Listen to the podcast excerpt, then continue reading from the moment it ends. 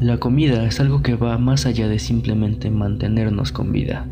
Es un arte el unir distintos ingredientes y llevar a cabo diversos métodos de preparación. Pero como todo en esta vida, incluso los alimentos pueden ser corrompidos y dejar detrás de ellos lamentables historias. El pan se consume en todos lados y de todas formas. Podríamos decir que es incluso una especie de imperio. Uno con sus respectivas tragedias. Toma asiento, apaga la luz y presta atención a cada detalle de esta historia. Somos pacientes de insomnio.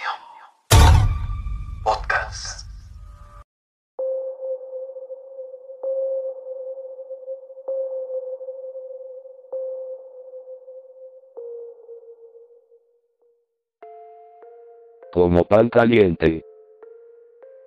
Acto 1. Eres un panadero medianamente exitoso, levantándote a las 6 de la mañana para poder abrir tu tienda e iniciar otro de tantos días. Vives en uno de los sitios más coloniales y debido a esto, eres de los vendedores más cotizados de la región. Acto 2. Últimamente, tu jefe te ha comentado que ha habido escasez de insumos, por lo que te diriges al almacén de alimentos para comprar más harina. Acto 3. La mañana ha transcurrido de forma normal y tranquila, como cualquier jornada laboral. Pero llegas a notar que el pan horneado con la harina que trajiste tiene un olor bastante peculiar. Pero ah, no lo tomas en cuenta. Simplemente esperas que no sea nada grave. Acto 4. Hoy ha habido bastantes ceremonias, por lo que muchas personas te han comprado prácticamente toda tu mercancía. La vida parece sonreírte, pues has logrado juntar gran cantidad de dinero. Todo iba como de costumbre, hasta que, hasta que...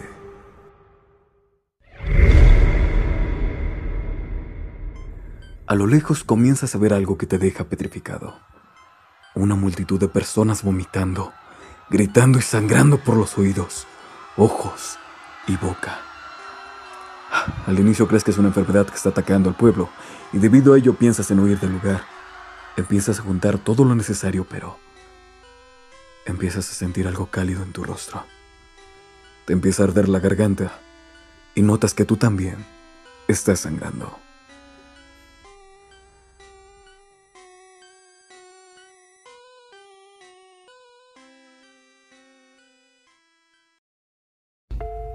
El envenenamiento de Chiquinquirá se refiere a un incidente ocurrido el sábado 25 de noviembre de 1967 en el municipio de Chiquinquirá, departamento de Boyacá, Colombia, cuando al menos 78 personas, en su mayoría niños, murieron y alrededor de 800 resultaron intoxicadas tras desayunar pan contaminado con folidol, un potente y tóxico plaguicida.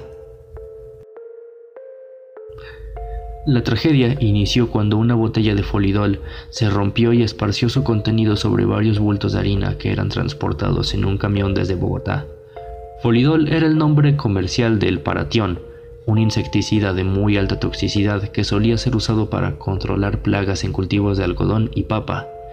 En la época era muy poco regulado por las autoridades. Las botellas que iban en el camión tenían como destino el almacén de insumos agropecuarios, mi granja, para entonces ubicado a una cuadra de la Basílica de Chiquinquirá. La noticia del envenenamiento se propagó rápidamente por todo el país. Funcionarios del gobierno nacional encabezados por el entonces ministro de Salud, Antonio Ordóñez Plaja, llegaron al mediodía al pueblo. Se sospechaba que el envenenamiento había sido producto de una contaminación del río Suárez, el cual alimenta al acueducto de Chiquinquirá pero una prueba de cromatografía en capa fina realizada por miembros del Ministerio de Salud demostró que el pan había sido la causa de la tragedia.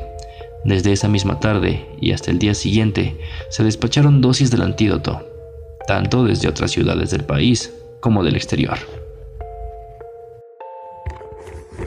Los funerales de los fallecidos llenaron la capacidad del cementerio, y debido a la situación económica de muchas de las familias afectadas, la gobernación de Boyacá costeó la totalidad de los entierros.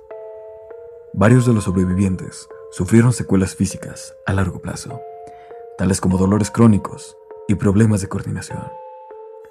El conductor del camión, Eresmildo Vargas, y el dueño de la panadería, Aurelio Fajardo, fueron detenidos como parte de la investigación por lo sucedido, pero eventualmente fueron liberados, tras lo cual ambos abandonaron el pueblo y se establecieron en Bogotá.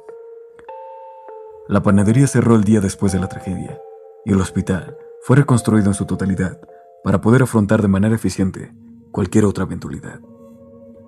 Como respuesta a la tragedia, el Ministerio de Agricultura estableció fuertes regulaciones para la comercialización de Folidol, restringiendo en todo el territorio colombiano en 1991. Si el video te gustó, por favor deja tu like y comparte con tus amigos. Suscríbete al canal y recuerda activar las notificaciones. Puedes seguirnos en redes sociales. Sin más por el momento, te deseamos una linda noche.